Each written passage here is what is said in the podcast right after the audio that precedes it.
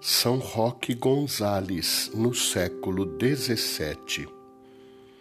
Com muita consolação, considerávamos como o amor de Deus nos juntava naquelas terras tão longínquas. Dividimos entre nós o limitado espaço de nossa morada com um tabique feito de canas. Ao lado, tínhamos uma capela pouco maior que o próprio altar em que celebrávamos a missa.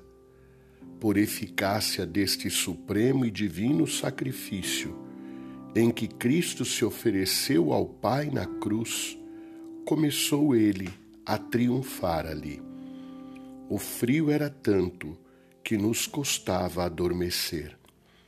O alimento não era melhor. Milho ou farinha de mandioca, que é a comida dos índios.